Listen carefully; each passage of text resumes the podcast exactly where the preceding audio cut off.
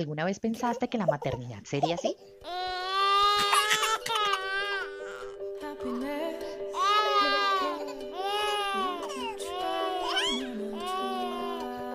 Puedes pasar por este hermoso pero difícil valle de lágrimas sin morir en el morir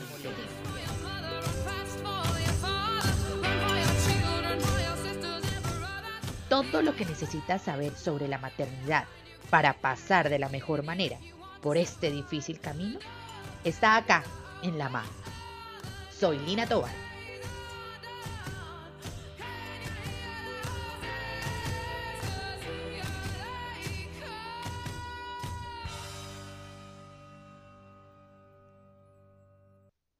Este es nuestro tercer episodio de La Ma y en esta oportunidad vamos a hablar de algo que es fundamental en la maternidad y es ese preciso momento en el que la vida nos cambia, el embarazo. Bienvenidas.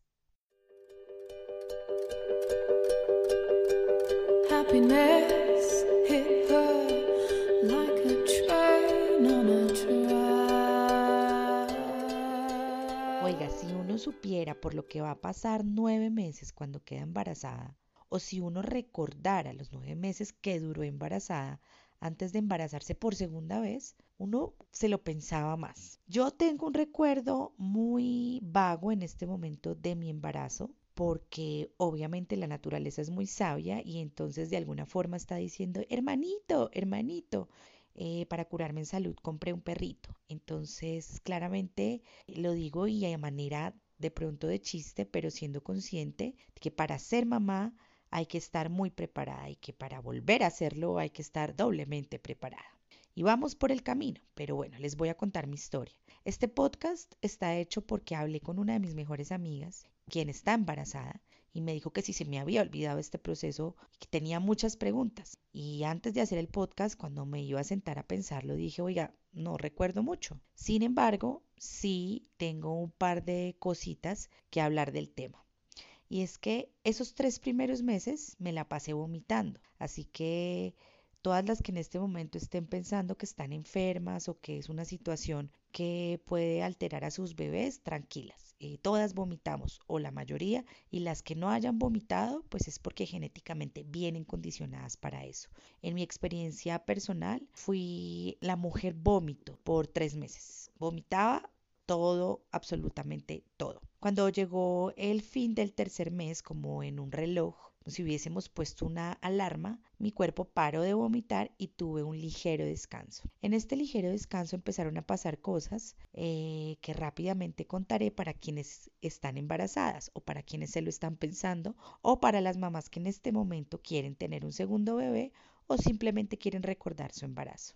Yo tuve un proceso físico bien complejo y es que me subí de peso profundamente. Entonces me dieron unas vainas que fueron eh, complejas, que no me da pena decirlo ahora porque no las tengo, gracias, pero que salieron en ese instante y se llaman hemorroides. Las hemorroides maternas dan porque absolutamente todo lo que uno cree que está arriba baja, es decir, todos los órganos que uno tiene arriba bajan hasta el límite de su cuerpo y apretujan todo lo que haya allá abajo. Entonces, por supuesto, este fue mi primer cambio físico, el cual noté con llanto y desespero porque me sentí como una anciana de 700 años. Empezaron a salir estrías y empezó a crecer la línea negra de la mitad de la barriga, que para mí era desastrosa. Todas ustedes tranquilas porque esto pasa un tiempo después de haber salido el bebé. Pero los temas emocionales en mi embarazo eran fuertes y ahora sí ya viene la parte seria de este podcast. Además de todo lo que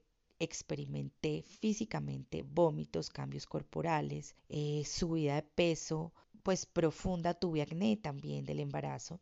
Pues la verdad es que estaba hecha un bodio, estaba horrorosa, aunque me dijeran lo contrario, ya en un podcast anterior había dicho que me habían dicho mentiras y estaba inmunda, parecía Fiona. Lo más preocupante de este periodo, y es el, el porqué de este podcast, es que emocionalmente estaba destruida. Y no solamente porque uno en el embarazo tiene un cóctel hormonal brutal, sino porque yo estaba viviendo una situación familiar fuerte. Y entonces todas aquellas mujeres que han tenido un hijo y han vivido una situación fuerte estando embarazadas saben lo que implica esto. pues uno recibe las emociones tres veces más exageradas. Entonces, si uno ve una película eh, de muñequitos estando embarazada y llora, uno llora viéndose al espejo si esto se sale de las manos con situaciones externas.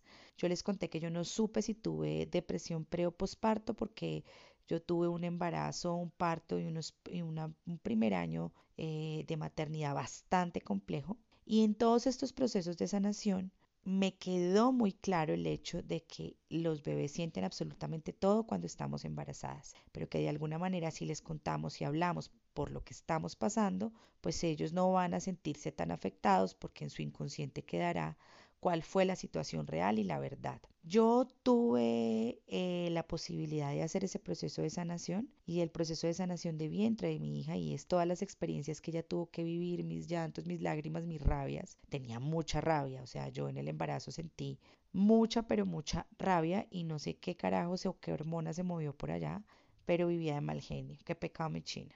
Entonces, un consejo para quienes están en este momento esperando un bebé es que de alguna manera se relajen, hagan meditaciones de embarazo y no eh, se asusten por todos los cambios físicos y hormonales y mentales que están viviendo. No están locas, no se están volviendo locas, no se van a quedar gordas para toda la vida, no van a tener la línea negra para toda la vida, no van a tener pérdidas o abundante cabello toda la vida no van a tener problemas hormonales toda la vida. Esto va a pasar de la misma manera que llegó a tu cuerpo. No va a ser un cambio que, no sé, repentino, pues al otro día que salió su bebé ya están bien. Va a ser un cambio paulatino y van a estar bien. Tengan la certeza de que van a estar bien. Gócense el embarazo porque es el único momento en el que pueden tragar como marranas, que pueden vivir pensando que están feas y los demás les van a decir que están lindas y que además van a tener la posibilidad de alguna forma de sentir una vida nueva en su estómago. Difícil, sí. El último periodo es horrible, se pierde la libido, eh, uno no tiene ganas de absolutamente nada, solo quiere dormir, todo el tiempo tiene ganas de descansar, está cansado, tiene mil y un problemas eh, para dormir porque ya no puede respirar, tiene agrieras, todo esto va a pasar, va a pasar y no les voy a decir que viene una parte mucho más alentadora, viene una parte un poco más compleja, pero van a tener tiempo para recuperarse con conciencia y con amor. Un beso y un abrazo y recuerden siempre, siempre, siempre, son mujeres antes que mamá y vamos a aprender en amor.